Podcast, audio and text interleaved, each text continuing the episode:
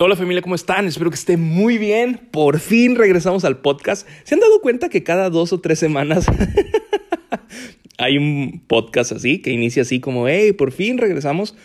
Pero sí, ya estamos aquí de regreso. Eh, nos dimos unas vacaciones un poquito involuntarias por pandemia. Pero bueno, bienvenidos a un nuevo capítulo de Dentro de Luna, el podcast que no sabíamos que necesitábamos, pero nos hacía mucha falta. Vamos a darle.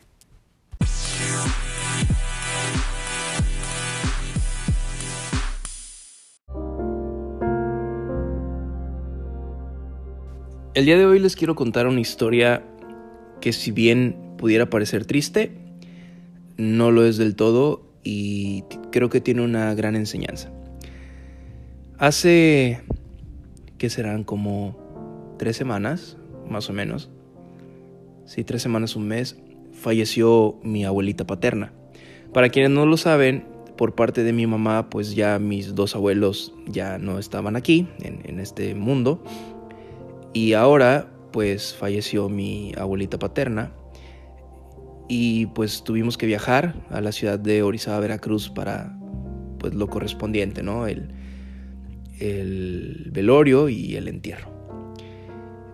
Para mi papá, su abuelita era, su abuelita, perdón, su mamá era un pilar enorme y a mí me preocupaba mucho lo que iba a encontrar de mi papá había tenido la experiencia de ver a mi mamá cuando perdió a mi abuela y, sí le impactó mucho, entonces pues sabiendo más o menos cómo se ven las cosas cuando algo de esto ocurre, yo dije, no, bueno, pues a ver cómo está mi papá y muy preocupado por él, etc.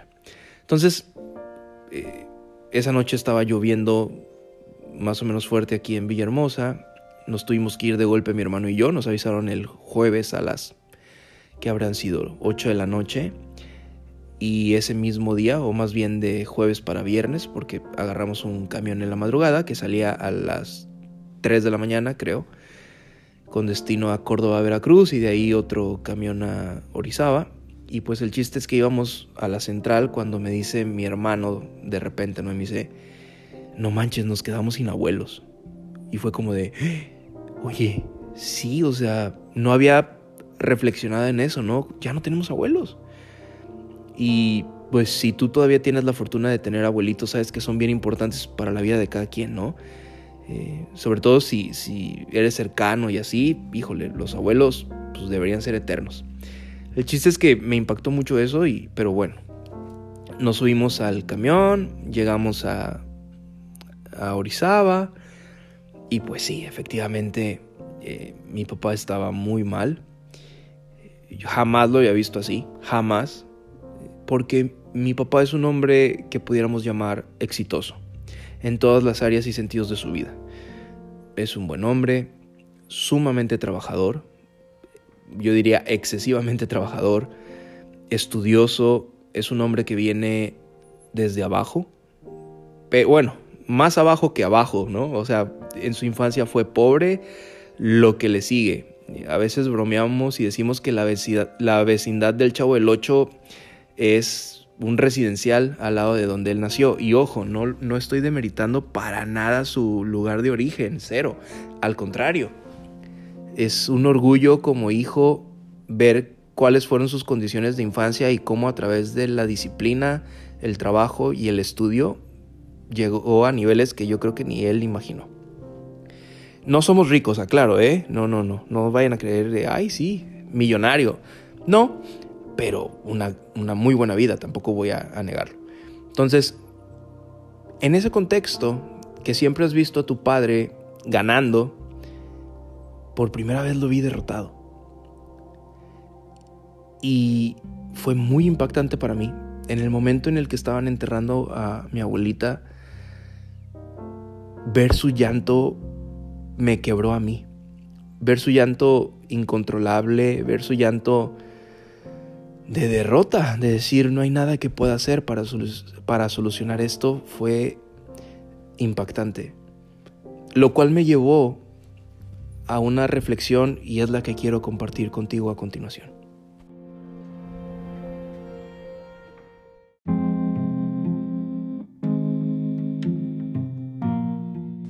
Ese día, mientras veía a mi papá despedirse de su mamá, me llegó una reflexión o me cayó un 20 y es el siguiente y lo quiero compartir contigo. Advertencia, a partir de este momento voy a hablar 100% en primera persona, o sea, voy a hablar de mí, pero si lo que digo te funciona, te inspira o despierta lo mismo que se despertó en mí, qué padre. Si no, quédate hasta el final porque también creo que te va a gustar. Y ese día el 20 que me cayó es el hecho de decir, ok, ya llegó esa etapa en mi vida, tengo 34 años, en la cual requiero cuidar a mis papás.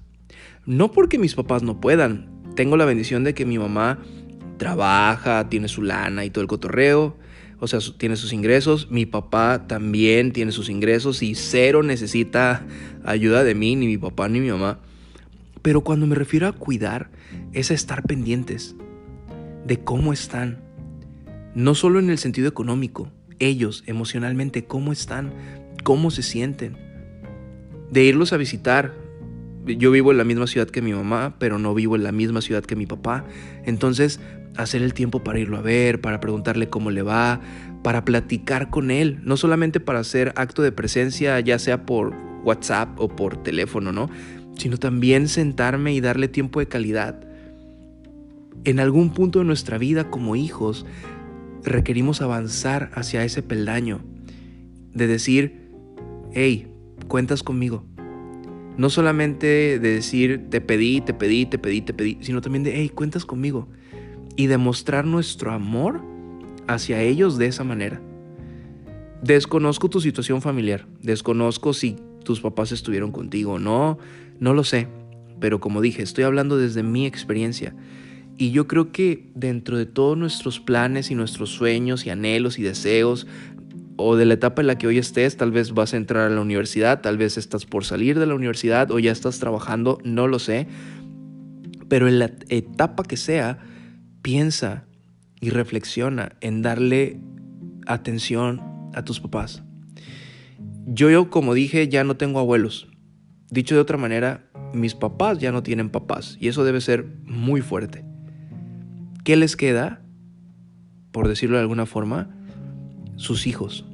Y creo que es bien bonito que seamos responsables de esa parte y también que busquemos crecer y prosperar económicamente para que el día de mañana, que las fuerzas de ellos ya no sean las mismas que tienen hoy, poder decir, hey, no se preocupen, cuentan conmigo. No se preocupen, hace falta lana, aquí hay. Y que obviamente al darles a ellos no desestabilice la familia que, estés eh, formando o construyendo en ese momento, ¿no? Y yo creo que ese es el mensaje que te quiero dejar.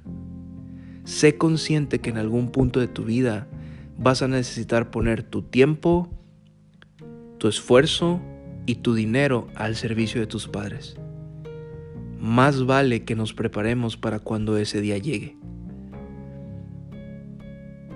Te lo vuelvo a repetir. Más vale que nos preparemos para cuando ese día llegue. Y creo que vale la pena compartir este mensaje entre hijos y estar preparados. Dios quiera que nunca lo necesiten, porque si nunca lo necesitan, quiere decir que nuestros papás siguen fuertes, sanos, independientes. ¡Qué padre! Pero también, qué padre si el día que lo necesiten sin ellos pedirlo, nosotros estemos ahí, al pendientes, amándolos y retribuyendo un poquito de lo mucho de todo lo que ellos nos han dado. Y si tú tienes la experiencia de decir, Samuel, yo no conozco ni a mi papá o ni a mi mamá o a ninguno de los dos, no importa. Hubo alguien que se encargó de ti. Y en algún punto ese alguien va a necesitar también de tu apoyo.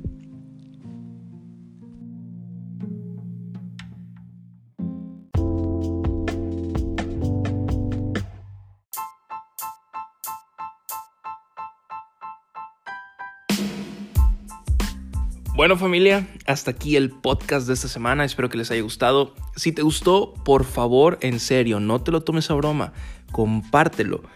Ponlo en tu perfil de Facebook, ponlo, pon el link en tu Twitter, súbelo a tus historias de, de Instagram y etiquétame. Acuérdate que en todas mis redes sociales estoy como Samuel Naoki, ahí, eh, ahí me encuentras. Entonces, compártelo. Hagamos que esta comunidad crezca.